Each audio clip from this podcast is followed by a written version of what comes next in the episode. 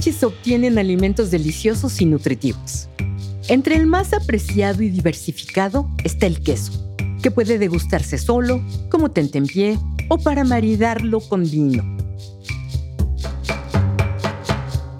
El queso es un ingrediente que eleva casi cualquier platillo salado y es protagonista de postres como flanes, helados y claro, está el pastel de queso, con todas las variedades que la imaginación permita quesos elaborados a partir de leche de vaca, de cabra, de oveja, de búfala, de camella y de burra conquistan paladares de amantes del queso de regiones del mundo en donde se producen.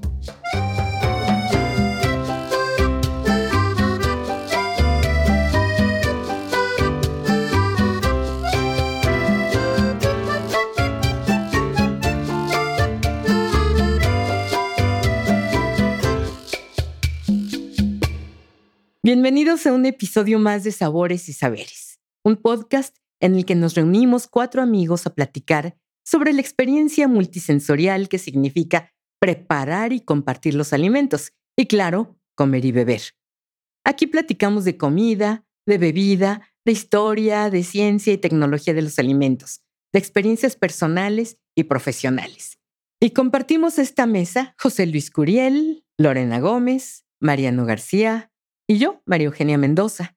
Y queremos imaginar que en algún momento alguien nos esté escuchando, porque llegó a este podcast por casualidad o porque una persona muy generosa les recomendó este espacio. Gracias por escucharnos y gracias por compartir y comentar sabores y saberes. ¿Cómo están amigos? Maru, buenos días. Pues una vez más aquí con el gusto de compartir esta, esta mesa con micrófonos y hablar de las cosas que nos gustan, que nos apasionan. En este caso, los quesos, que creo que es una, como bien lo mencionas, eh, un plato, un alimento que em, además de nutritivo, tiene una variedad inmensa. Así es. Mariano. Pues un gusto estar de nuevo aquí, Maru, con José Luis, con Lorena, contigo, y pues hablar de ahora este tema tan rico y tan vasto, tan eh, hay la, variedad de quesos que existen en el mundo es infinita, verdaderamente infinita. Solamente los franceses presumen de mil variedades de quesos, más aparte, bueno, muchísimos otros países, incluso México, que tenemos una gran variedad de quesos. Entonces hablaremos de esto, de lo que podamos, porque el tiempo sin duda es finito y hay mucho que decir sobre los quesos. Ay, pues muchas gracias, porque de verdad la idea de este podcast surgió mucho con la visión de los quesos y todo esto. José Luis. Pues sí, qué gusto. A mí me da muchísimo gusto estar con todos ustedes para ahora sí deleitarnos con los quesos, ¿no? Que son una verdadera maravilla. Me parece que fue Brillant Sabarán en sus aforismos que decía, una comida sin queso es como una mujer bellísima, bellísima, pero tuerta. O sea que le falta algo fundamental. En esas épocas no se hablaba de las cuestiones misóginas de comparar los alimentos con las mujeres. Entonces, este, bueno, es una referencia histórica. ¿Cómo, cómo se pronuncia Brillant? Brillant Sabarín. Sabarín. Se, escribe Sabarín. Ajá. El señor Sabarín. De, hecho, existe un pastelito, ¿no? Una tarta Sabarán. ¿Tiene queso? Eh, no, no tiene queso, pero eh, lo que pasa es que Brillant Savarin escribió un libro que se llamaba La fisiología gusto, la del gusto. Y ahí vienen esos aforismos. Dice, dime lo que comes y te diré quién eres. O, o por ejemplo, eh, es más importante el descubrimiento de un nuevo plativo que, que, el descubrimiento de una nueva estrella, etcétera, etcétera. Ándele. Justamente ahorita que hablas de estrella, ¿sí? O sea, pensamos en la astronomía, la gastronomía, y pensamos en la luna, por ejemplo, con forma de queso, pero vivimos, la Tierra está inmersa, está metida en una galaxia maravillosa, que es la Vía Láctea.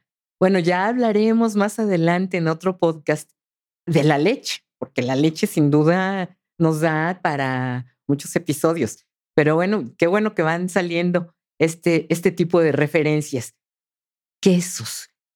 Creo que, que aquí ustedes como científicos de los alimentos tienen el concepto, la denominación. ¿Qué se necesita para que un alimento sea considerado queso? Pues ante todo, yo diría leche, aunque actualmente podemos ver algunos eh, análogos de queso que pues ya no tienen leche. Por ahí hablábamos de una frase reciente que decían, pues fíjense que los quesos se pueden hacer hasta de leche. Entonces, es, digo, por el surgimiento de todos estos análogos.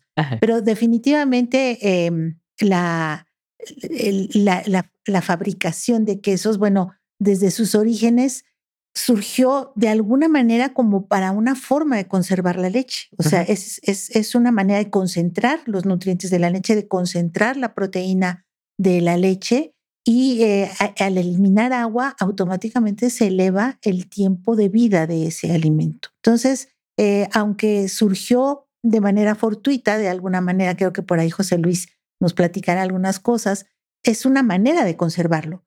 Y de ahí surgieron muchísimas, muchísimas eh, variantes, ¿no? Yo, el, proceso de, elaboración de quesos, como muchos otros, implica ciertas operaciones básicas que combinadas nos dan diferentes productos. Yo recuerdo mucho la frase de mi suegro, que eh, él fue quesero, ¿no? Y él decía que la fabricación de quesos era como la música, que partía de las mismas notas, pero la combinación era la que hacía las diferentes variedades. Y a mí eso me, gusta mucho, ¿no? Eh, yo creo que es cierto, porque al ver, como decía Mariano hace un momento, la variedad de quesos que hay, pues están involucradas muchas de estas eh, operaciones, ¿no? y, bueno, hay, que, hay que sumar la, la fermentación, que, lo, que el queso es un, los, quesos son mm, productos fermentados en su mayoría y los microorganismos utilizados les van a dar características diferentes, ¿no? Entonces, bueno, por eso es que tenemos una variedad inmensa de, de, de tipos de queso. Volviendo un poco a la anécdota que comentaba, a este dicho que comentó José Luis, la, hace en los años 70, la Cámara Nacional de la Industria de la Leche, que en aquella época tenía otro nombre, acuñó una frase que la usó como eslogan, que decía, una comida sin queso es como un amor sin beso. Ay, qué Entonces, este, de ahí la importancia del queso en la, en la comida, ¿no? Que sin duda es, es fundamental. Ahora, eh, volviendo a tu pregunta, ¿qué es lo que hace un queso? Pues desde luego, ¿qué es lo que nos hace pasar de la leche al queso? Pues hay varios eh, procesos, digamos, bien decía Lorena, hay una combinación de procesos que pueden tener variantes, eh, pero el proceso básico, digamos, es más o menos el mismo. Y desde luego, lo, lo primero fundamental es la coagulación de la leche, o sea, la leche la tienes que coagular. Esta coagulación se puede hacer de dos formas, por acidez, o sea, metiendo microorganismos que acidifican la leche y provocan la coagulación de las proteínas, o a través de una enzima que es el llamado cuajo, que se obtiene del abomazo de los terneros, o sea, el cuarto estómago de los terneros, de ahí se obtiene esta enzima, que hoy en día pues se obtiene ya de otras fuentes, de microorganismos y más recientemente a partir de ingeniería genética se produce este cuajo, esta enzima en microorganismos, pero tiene las mismas características del cuajo original del ternero. Entonces, cuando tú pones este, esta enzima en la leche, desestabiliza la, el, fino equilibrio que tienen las proteínas en la leche, lo cual es, es precioso, ¿no? Un día hablaremos de la leche y todas estas cosas del equilibrio y cómo la leche está diseñada para ser un alimento casi perfecto, ¿no? E, e, esta parte, ¿no? De ese equilibrio de las proteínas es bien interesante y cómo el cuajo desestabiliza estas proteínas y hace que coagulen. Entonces, a final de cuentas, te quedan la mayoría de las proteínas y la grasa de la leche te quedan en lo que llamamos la cuajada. Esa cuajada después puede sufrir varios tratamientos, que ahí es donde entran también las variantes de los distintos quesos.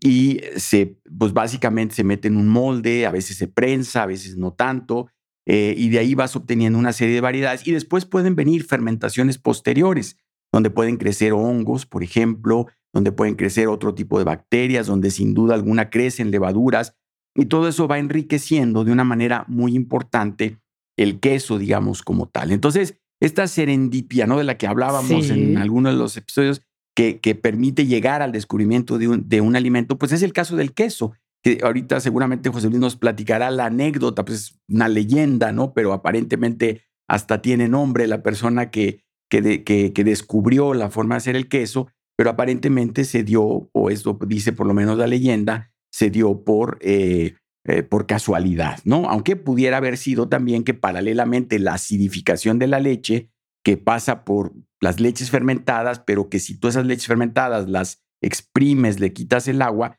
pues también puedes fabricar un tipo de queso que es un poco diferente al, al queso que se obtiene por cuajado enzimático. En este caso tienes un queso por cuajado ácido que tiende a ser más suave, eh, menos duro, pero que también en muchos casos ¿no? se producen quesos a través de esta técnica. A mí me encanta lo de los quesos porque te puedes meter a la química, a la bioquímica, a la microbiología y es todo, todo un conocimiento muy profundo. Pues sí, fíjate que eh, la leyenda de la que hacen mención es de un pastor que puso eh, para, para guardar la leche un estómago y ahí, ahí puso la leche, eh, la, colocó en los cuernos de una oveja o de una cabra y se fue caminando y cuando llegó a donde tenía que llegar, pues ya estaba cuajado aquello, ¿no?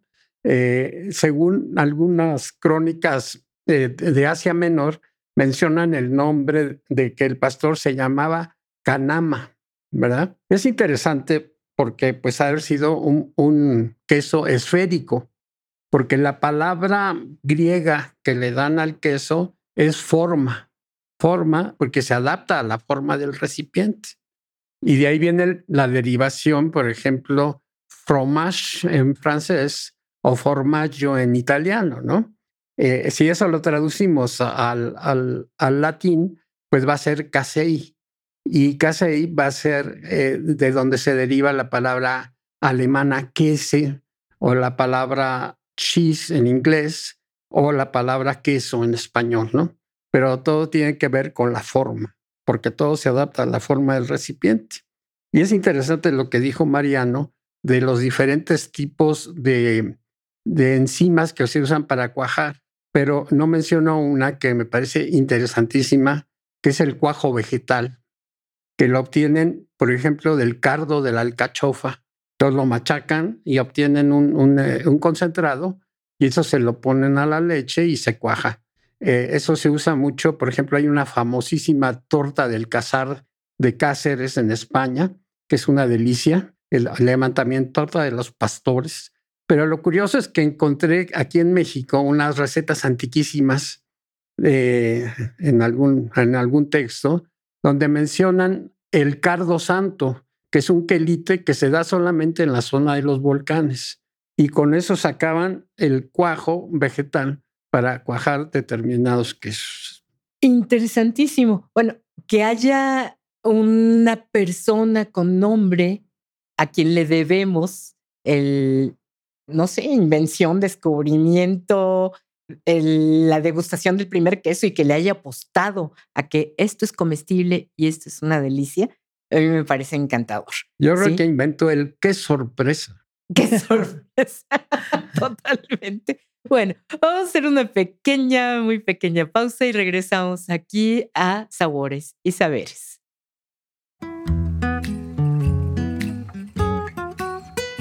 Las costumbres alimentarias no experimentaron grandes cambios durante las primeras décadas del siglo XIX. Fue a mediados del siglo cuando se animó el comercio interregional de productos como el queso de Cotija, Michoacán, vendido en todo el Bajío.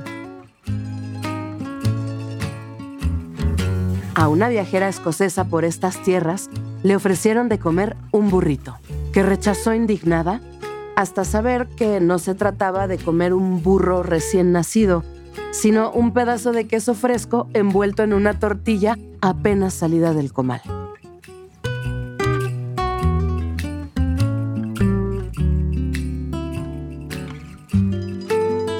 Fragmento tomado del libro La vida cotidiana en México, publicado por el Colegio de México.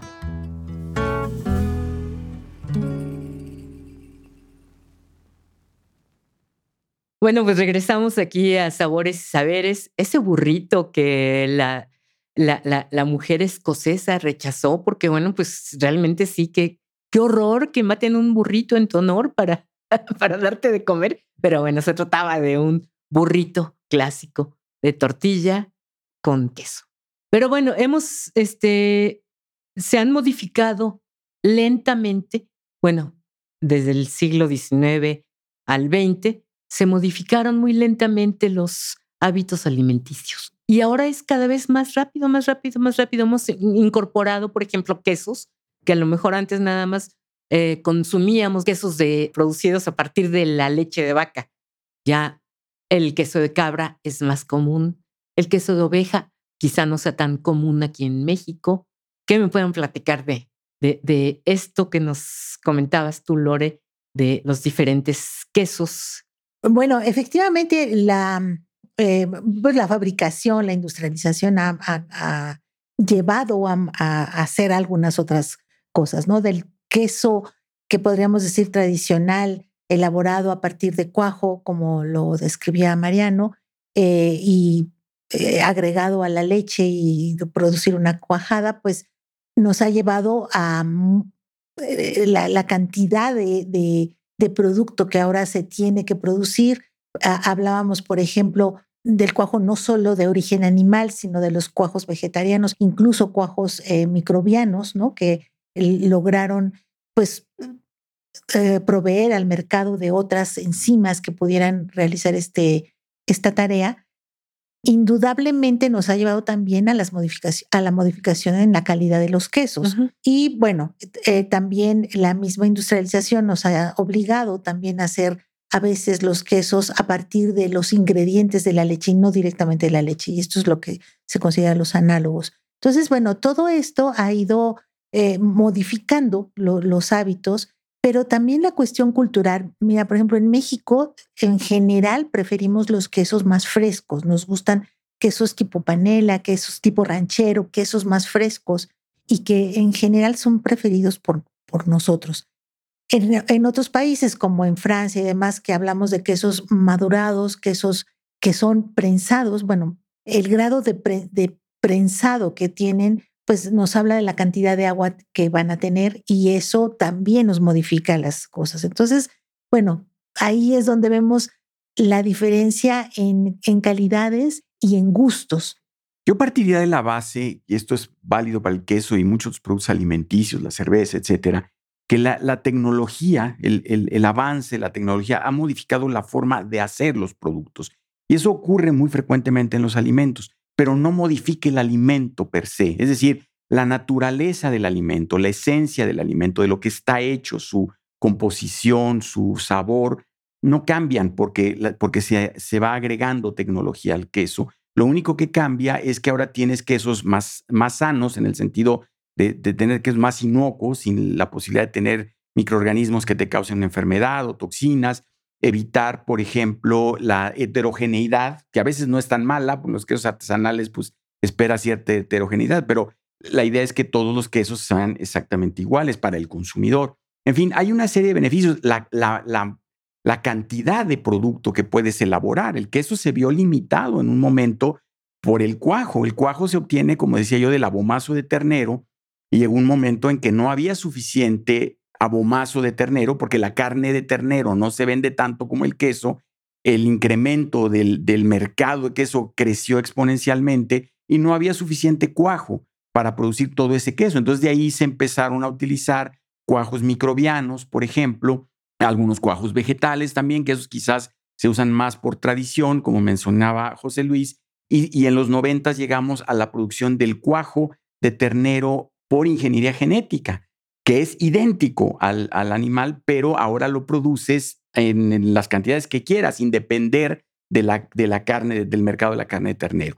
Entonces, eh, todas estas tecnologías van modificando los quesos. Por supuesto que hoy tenemos quesos que son totalmente artesanales. Mencionabas el cotija. Yo he tenido la oportunidad de estar allá en la Sierra Jalisco, de Jalisco, Michoacán, donde es el, el lugar donde se elabora el auténtico queso cotija, porque hay muchos cotijas en todos lados se produce y desafortunadamente pues no es igual, a veces son análogos de quesos, quesos yo los dejaría aparte porque esos sí no son quesos y incluso nuestra norma no los reconoce como quesos, eh, los que se hacen a partir de ciertos ingredientes y a veces incluso sustituye la grasa, generalmente sustituye la grasa de la leche por grasa vegetal, entonces es un análogo que no es un queso, ¿no? Y no lo podemos considerar definitivamente en esta conversación. Entonces, este, me quedaría con los quesos, ¿no? El verdadero cotija que se produce en la Sierra Jalisco, Michoacán, lo producen productores rurales, gente que, que, no tiene mucho poder adquisitivo, pero que ha avanzado mucho en su forma de producir el queso. Ahí, por ejemplo, intervino el CIATEG, que es este Instituto de Investigación de Jalisco, eh, a través de la doctora Patricia Chombo, que hizo un gran trabajo para que se produjera con más higiene y que mejoraran sus queserías y todo esto, y ahora producen un magnífico queso. Ahí nosotros estuvimos trabajando con ellos un tiempo, entonces por eso es que yo hice varias visitas ahí a, Jalisco, a la Sierra Jalisco, Michoacán, y después también una doctora de la UNAM, la doctora Mari Carmen Quirasco, un estudio muy interesante de toda la microbiota del, del, queso, o sea, todos los microorganismos que intervienen en la maduración y en el sabor del queso. El queso cotija es un queso mexicano muy especial, muy duro, muy salado, con poca humedad, pero a la vez con una serie de sabores muy ricos donde intervienen todos estos microorganismos que la doctora Mari Carmen Quirasco ha estudiado. Y es el único que, bueno, no tiene denominación de origen, pero están peleando por tener esta denominación de origen eh, y precisamente evitar todas estas imitaciones del queso cotija. Entonces tienes estos quesos que se elaboran de esta manera. También tuve oportunidad de estar en Idaho hace algunos años, en grandes queserías en Estados Unidos que producen cantidades enormes, toneladas de, pero no es ni siquiera queso, es la cuajada, que es la base del queso, y la meten en barricas y eso se lo venden a las empresas grandes como Kraft o todas estas empresas de queso, y a partir de esa cuajada ellos ya elaboran los distintos tipos de queso. Entonces, ellos acopian la leche, la cuajan, hacen la cuajada y la venden en barricas y ya los productores de queso con su propia marca elabora quesos particulares. Ese sigue siendo queso y es el queso que sí vamos a hablar aquí porque es queso, aunque se produzca en grandes cantidades, pero obviamente pues ya con tecnologías de maquinaria y todo esto automatizada, la gente puede tener la impresión de que un queso de esos pues ya no es queso o no sabe igual, o, pero no, siguen siendo quesos de excelente calidad. Y luego, bueno, ahí hablaremos más adelante de, las variedades y la microbiota que interviene en, en, justamente en darle diferentes sabores a los quesos. En Grecia hacen un queso que es eh, el, famoso queso feta. Simplemente es una cuajada, la cortan en trocitos y le echan en agua con sal, en una salmuera, y ya quedó el queso, ¿no? Entonces es un queso fresco de cabra, pero muy sabroso, ¿no? Y bueno, ese es el principio de todos los quesos frescos. O sea, cuajas la leche, le, das forma, la, las salas y listo, lo vendes, ¿no? Yo también tengo la duda de si el, queso cotija tiene bacterias o, microorganismos o, realmente nada más es un queso que, que se deja precisamente añejar, como su nombre lo dice, sin ningún microorganismo. Ahora, yo siempre separo los quesos frescos de los quesos madurados en el sentido de que el queso madurado o afinado, como le dicen los queseros, son quesos que llevan microorganismos. Entonces esos microorganismos te van a dar determinadas propiedades. Por ejemplo, si tú le agregas jocoque a una leche, entonces, ¿qué va a pasar? Aumenta la acidez y con esa acidez el queso va a fundir.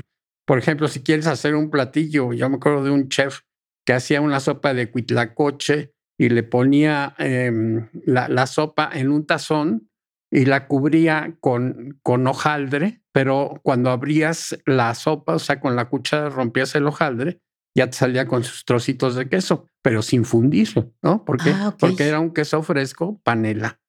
Pero si tú quieres que el queso se funda, entonces usas una leche de baja acidez y entonces te van a salir todos los quesos con che, cheddar, chester, chihuahua, manchego, Revolution, todos esos quesos, sí. pues tienen ese común denominador, la che, ¿no? Pero, pero son quesos que funden en el momento en que se ponen a cocinar. Ideal para las burritas, para las quesadillas, etcétera.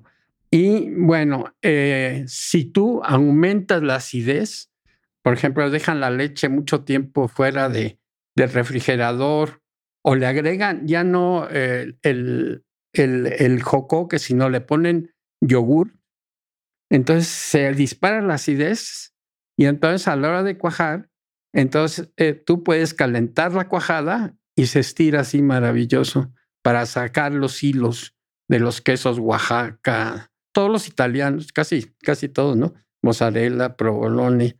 Y aquí en México, pues sería el queso de trenza, el queso Oaxaca. Hay otro que se llama asadero, Y hay veces que lo ponen en morral y entonces asadero de morral. Pero todos esos quesos se han hecho con leche de alta acidez. Una pregunta. ¿Los vinos adquieren el sabor, la uva adquiere el sabor de la tierra? Y por eso este, las variedades de las uvas y quienes tienen el paladar y la nariz preparada para este, catar los vinos, ¿sí? Son capaces de descubrir hasta, no, sé, una pizca de, sabor a algo, ¿no?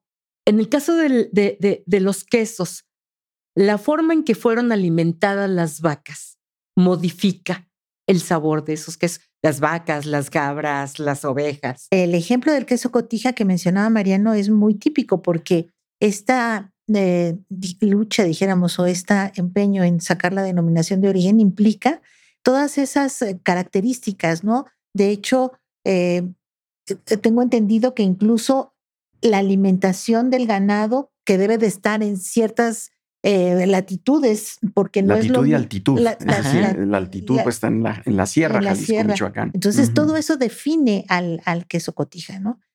Además de otras cosas, porque hasta tengo entendido que se hacía de leche bronca y eso era, eso era una bronca, ¿no? Porque no, no se puede eh, hacer queso actualmente en, eh, eh, con, con leche bronca, ¿no? Es, es, es riesgoso.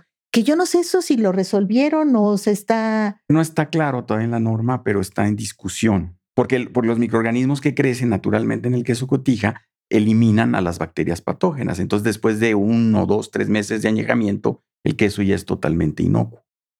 Entonces, definitivamente, Mario, tienes toda la razón. Todas las características van a influir y determinarán la calidad del queso. Sí, ahora el queso cotija es uno de los más apreciados entre quienes han eh, traspasado la frontera de México. Entonces creo que ese sabor, a lo mejor no son nada más de este, poblaciones de Michoacán, de Jalisco, sino de todo, todo México, pero tiene el sabor de la nostalgia de la tierra mexicana. Entonces creo que ese, ese queso cotija tan apreciado en nuestra ciudad es muy valorado fuera de nuestro territorio, ¿no? Yo ahí quisiera agregar algo. Efectivamente, es un queso que se, que se que lleva, que en- vienen los, los migrantes y, se llevan grandes, porque además el queso cotija se hace en piezas muy, muy grandes. Entonces, eh, se lo llevan. Y yo creo que una parte importante de esto es el- precisamente la poca humedad y la larga vida de anaquel del queso cotija. Yo creo que eso ha sido fundamental para que haya podido ser llevado a otras partes de fuera del país, ¿no? Fuera es exportación hormiga. Sí, Exacto. no, hay que, no hay que divulgarlo para que no nos vayan a, a- a- a- a detener es el flujo de ese queso cotija. Regresamos en un momentito más a Sabores y Saberes.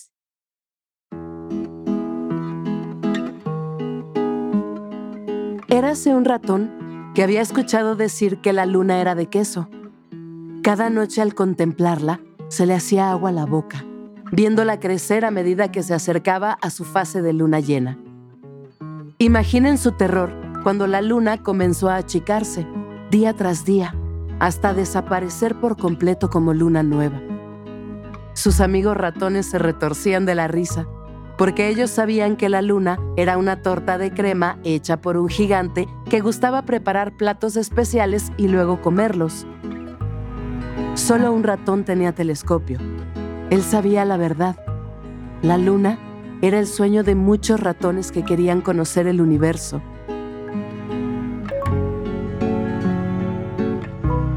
Microrrelato cósmico escrito por Mirna Genaro, publicado en el sitio del Instituto de Astrofísica de Canarias. Pues agradecemos mucho a quienes han seguido estos episodios y a quienes se han quedado en este momento escuchando Sabores y Saberes. Creo que tenemos muchos, muchos temas que platicar. Eh, Mariano, nos hablabas de, de- de los tipos de queso, que si los maduros, que si los frescos, este, la cantidad de líquido, las leches. Tenemos mucho para hablar. Bueno, las variantes que, o, las variables más bien que dan a es- esta enorme variedad de quesos, pues empiezan con la leche que mencionabas tú. Es qué tipo de leche. Estamos hablando de vaca, de cabra, de borrega, por ser los más comunes. pero también si se pasteuriza o no se pasteuriza, que ya lo mencionaba Lorena, en muchos quesos es muy importante no pasteurizar la leche, aunque esto parecería una salvajada porque se propagan microorganismos patógenos, pero la maduración, generalmente eso se permite en quesos madurados, la maduración elimina las bacterias patógenas, entonces el queso se vuelve seguro. Esto pasa con muchísimos quesos europeos y es el caso del queso cotija. Después de un mes o algunos meses de maduración desaparecen microorganismos patógenos. Entonces, esa es la primera variante. Obviamente la alimentación, que ya, se dijo, pero luego tienes también la forma en que tratas la cuajada. José Luis nos adelantaba la acidez de la cuajada para los quesos filantes, estos que hacen hebra, como el Oaxaca, el quesillo o el mozzarella, el provolone. Esa acidez modifica la bioquímica de la cuajada y permite que cuando la metes en agua caliente se estire y haga esta hebra. O la cheddarización que se da en los quesos cheddar, chihuahua y varios otros, como el Cheshire en, en, Inglaterra y otros, en donde esa cuajada, si la disificas un poco, pero además la calientas y le das un cierto tratamiento de compresión cuando todavía es cuajada, las caseínas, caseínas, que son las proteínas del queso, que vienen de la raíz que ya nos decía José Luis, casei, que es queso en, en, latín, ¿no? De ahí viene el, nombre de estas proteínas del queso, caseína. Entonces, este, se, se van modulando también, sufren cambios bioquímicos muy interesantes y entonces permite que el queso cheddar haga esto que nos describía José Luis de ser fundente, es decir, tú lo, lo pones a calentar y se, se funde. Y solamente esto ocurre en estos quesos que llevan esta parte de cheddarización. Y luego, bueno, viene el prensado y muchas otras cosas. con el prensado puedes obtener quesos duros, semiduros o suaves. Y luego tienes la microbiota. Ahí tienes un mundo de cosas, ¿no? Los, los microorganismos que crecen después. Hay microorganismos que acompañan a la fermentación. El caso del queso cotija, pues, decía bien José Luis, hay quesos que no tienen inóculo y otros sí. El cotija no se inocula propiamente, pero tiene una microbiota, es decir, una cantidad de microorganismos, bacterias, levaduras que crecen con el queso y que son enormes. Lo que ha descubierto la doctora Mari Carmen Quiras, que es un mundo de bacterias. Bueno, encontró hasta una bacteria del mar, que dirías, bueno, ¿qué hace una bacteria del mar en el queso cotija? Bueno, pues lo que pasa es que usan sal que proviene del mar. Entonces, por eso eh, se encuentra esta bacteria ahí. Bueno, el caso es que esta microbiota le da una diversidad de sabores. Hay microorganismos que producen sabores muy fuertes. Por ejemplo, los hongos, los que, todos estos quesos de pasta azul, que se utiliza un hongo que se llama, o crece un hongo que se llama Penicillium roqueforti, que es característico obviamente del roquefort, pero también del gorgonzola, del cabrales, el Stilton azul en Inglaterra. El Stilton azul, por ejemplo, es un queso muy suave que te lo venden, contiene evidentemente el hongo, este azul, pero te lo venden en unas vasijas porque es tan suave que se come a cucharadas. Todos los ingleses le hacen un hoyito en el centro y le ponen oporto o jerez y así se lo comen a cucharadas. Todos estos quesos tienen unas venitas del, del hongo azul, ¿no? Que además se, se, le hacen perforaciones porque el hongo necesita aire para crecer, entonces para que pueda crecer hacia adentro se le hacen estas perforaciones. Luego tienes los hongos de, de los quesos de hongos blancos, como el camembert, el brie, que crece un hongo blanco en la superficie. Y luego tienes otra cantidad de bacterias y levaduras que crecen en los quesos que le dan aromas y sabores muy especiales. Por ejemplo, hay una bacteria que se llama Brevibacterium linens, que es una bacteria muy apestosa. Eh, los, por eso se asocia a veces el sabor de los quesos con sabores, con, perdón, con olores corporales, ¿no? Olores a pies, ¿no? Esta bacteria, Brevibacterium linens, entre otras, es responsable. También los hongos, por ejemplo, producen estos aromas, es un desprendimiento de ciertos componentes de la grasa que dan estos olores corporales, olores a pies, olores a sudor. Y el, el Brevibacterium linens, por ejemplo, que crece en quesos como el por salud o el queso Limburger, que es quizás de los quesos más apestosos que hay, este, pues porque crece esta, esta bacteria ahí, ¿no? Hay la leyenda de que los monjes que hacían este queso por allá en la Edad Media pisaban con los pies el cuajo para extraer el cuajo y le metieron ahí la bacteria que traían en los pies y por eso el Limburger es tan apestoso. Los mexicanos en general no somos muy afectos a los quesos tan madurados. No. Consumimos más bien los quesos frescos. Y cuando son madurados no lo son tanto, como el chihuahua, el tipo manchego, que en realidad no es manchego, muy diferente al manchego español que se hace de leche de borrega, ¿no? Y que además también tiene una maduración y su microbiota. Pero los mexicanos en general no algunos nos gustan los quesos madurados, pero cuando son demasiado madurados, como este Limburger, muchas veces los rechazamos. Cuando Lorena y yo estábamos en Inglaterra, fuimos a Francia y conocimos unos amigos colombianos, ahí nos hicimos muy amigos y todo. Y hablamos de quesos y les platicamos que nos gustaban los quesos, que nos gustaban los quesos madurados. Entonces ellos después hicieron una visita a Inglaterra y de mucho presente nos llevaron unos quesos franceses, pero qué barbaridad, estaban apestosísimos. Lorena y yo no sabíamos qué hacer con ellos. Nos los comemos, nos los tiramos. o qué y es que es natural, ¿no? Ya hablábamos cuando hablamos de los alimentos fermentados que esto puede ser cultural. ¿Hasta qué punto es algo, está echado a perder o hasta qué punto es simplemente cultural que lo puedes consumir? Y es el caso de muchos quesos madurados. Agregando un poco a la anécdota, eh, a estos muchachos colombianos se transportaron en un, en un tren en, en Europa con el queso. Bueno, casi los sacaban del, del tren por el olor que tenía el queso que nos trajeron. Entonces, cuando llegaron y nos platicaron todo esto, nos daba una pena tirarlo porque dijimos todo lo que les costó traer el queso y estaba de verdad, bueno, para mí incomible. Incomible. Sí, era justamente lo que hace poco estaba leyendo y hay algunos quesos que está prohibido, sí, subirlos al transporte público. Eh, voy a, hablar un poquito de ese Brevibacterium linens, que es el que le da ese color rojito, anaranjado a los quesos por salud, ¿no? Entonces eh, crece sobre la superficie del queso, que es un queso prensado. Yo tenía un maestro de quesos que me decía, el queso prensado tiene que cortar, o sea, los filos tienen que estar tan prensados que le pasas el dedo y te corta, ¿no? Por la fuerza que tiene que tener. A la hora de ponerle la bacteria, el Brevibacterium linens, va a crecer pero segrega enzimas. Hay enzimas proteolíticas que van a suavizar la textura de las proteínas, bacterias sacarolíticas que van a modificar la configuración de la lactosa y también bacterias lipolíticas que son las que van a transformar mucho de los, de los ácidos grasos que contiene la leche y entonces van a producir aromas como ácido caprílico, caproico, que son así sumamente apestosos y por eso te va a, dar esos olores horrorosos, ¿no? Bueno, para algunos. A mí me encantan esos quesos que tienen todo el sabor. Hay una anécdota importante de ese famoso queso por salud, y es que los monjes, que eran monjes eh, cistercienses, eh, trapenses, pues ellos hacen el queso, ¿no? Invitan a los frailes de otro convento de la misma orden y entonces imitan el queso, se lo llevan a su convento y lo hacen, ¿no? Y le ponen queso por salud, entonces se enojan los, monjes del convento del puerto de la salud y le dicen, oye, pónganle otro nombre, ¿no? Entonces parece ser que esa anécdota es la que marca el inicio de las denominaciones de origen. O sea, vamos a decir, tú le vas a poner el nombre de tu, de tu convento. Entonces le pusieron queso San Polán, eh, así como San Paulino. Y después, eh, como varios conventos hicieron lo mismo, entonces le llamaron queso trapense. Y entonces de ahí vienen varios quesos trapenses. Entonces hay una gran cantidad de quesos muy parecidos, pero que, que ya tienen su denominación propia aunque eh, predominaba el, nombre de queso trapense.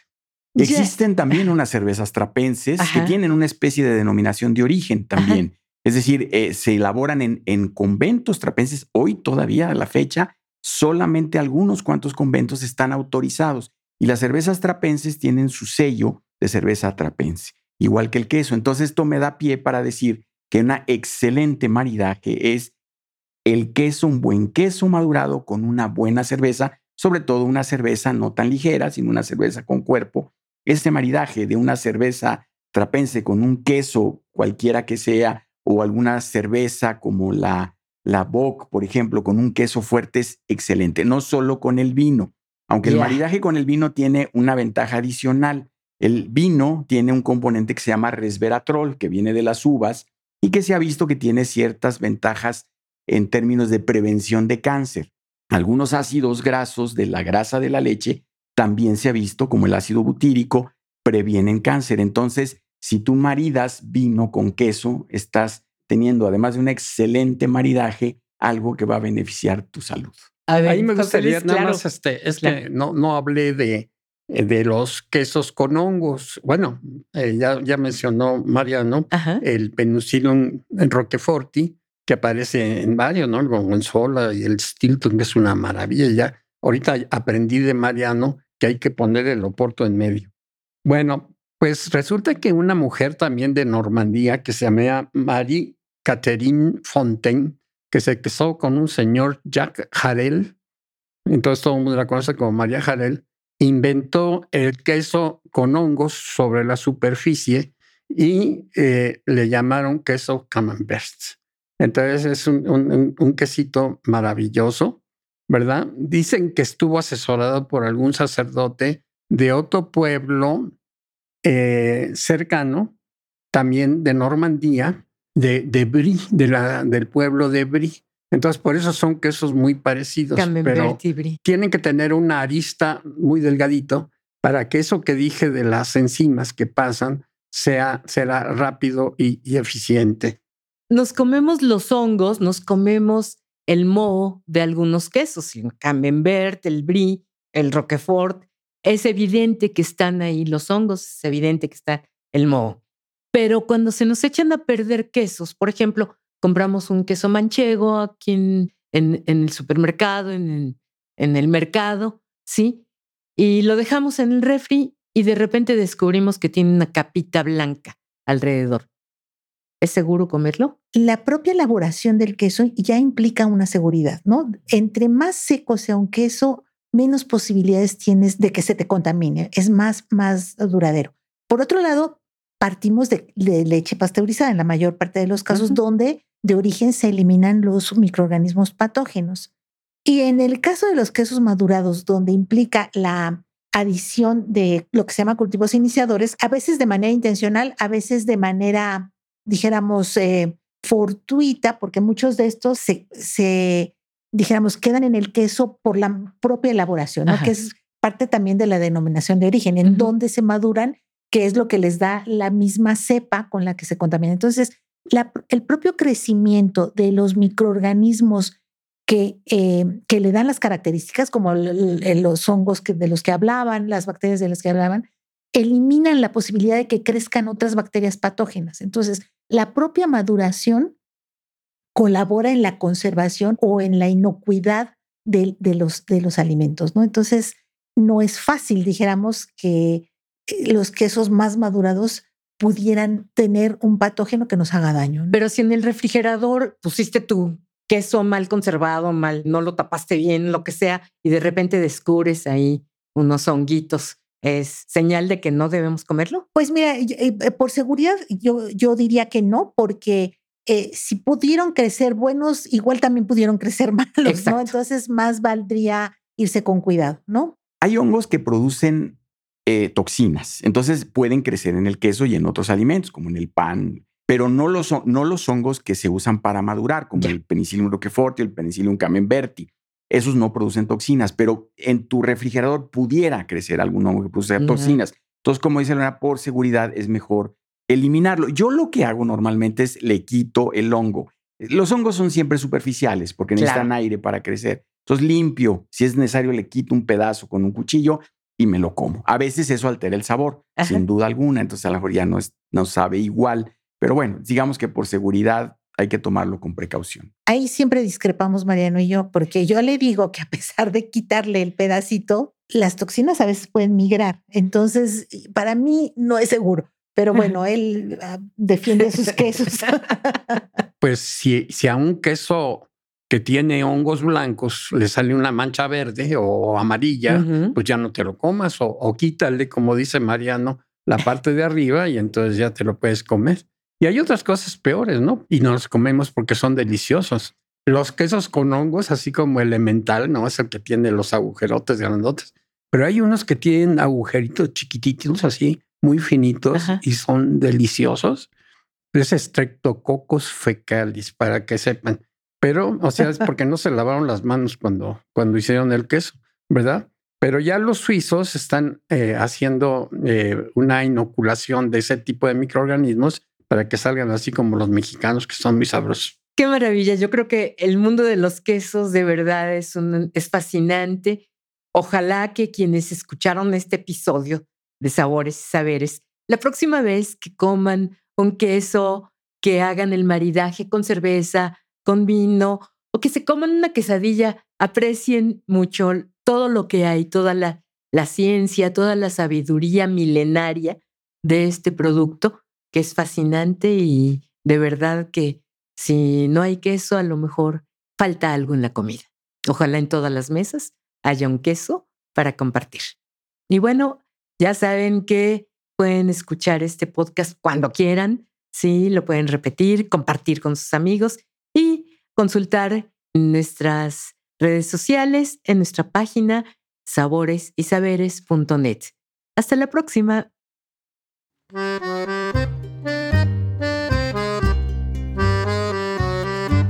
Sabores y Saberes es una producción de Sincrónico Estudio, con la participación de José Luis Curiel Monteagudo, Lorena Gómez Ruiz y Mariano García Garibay.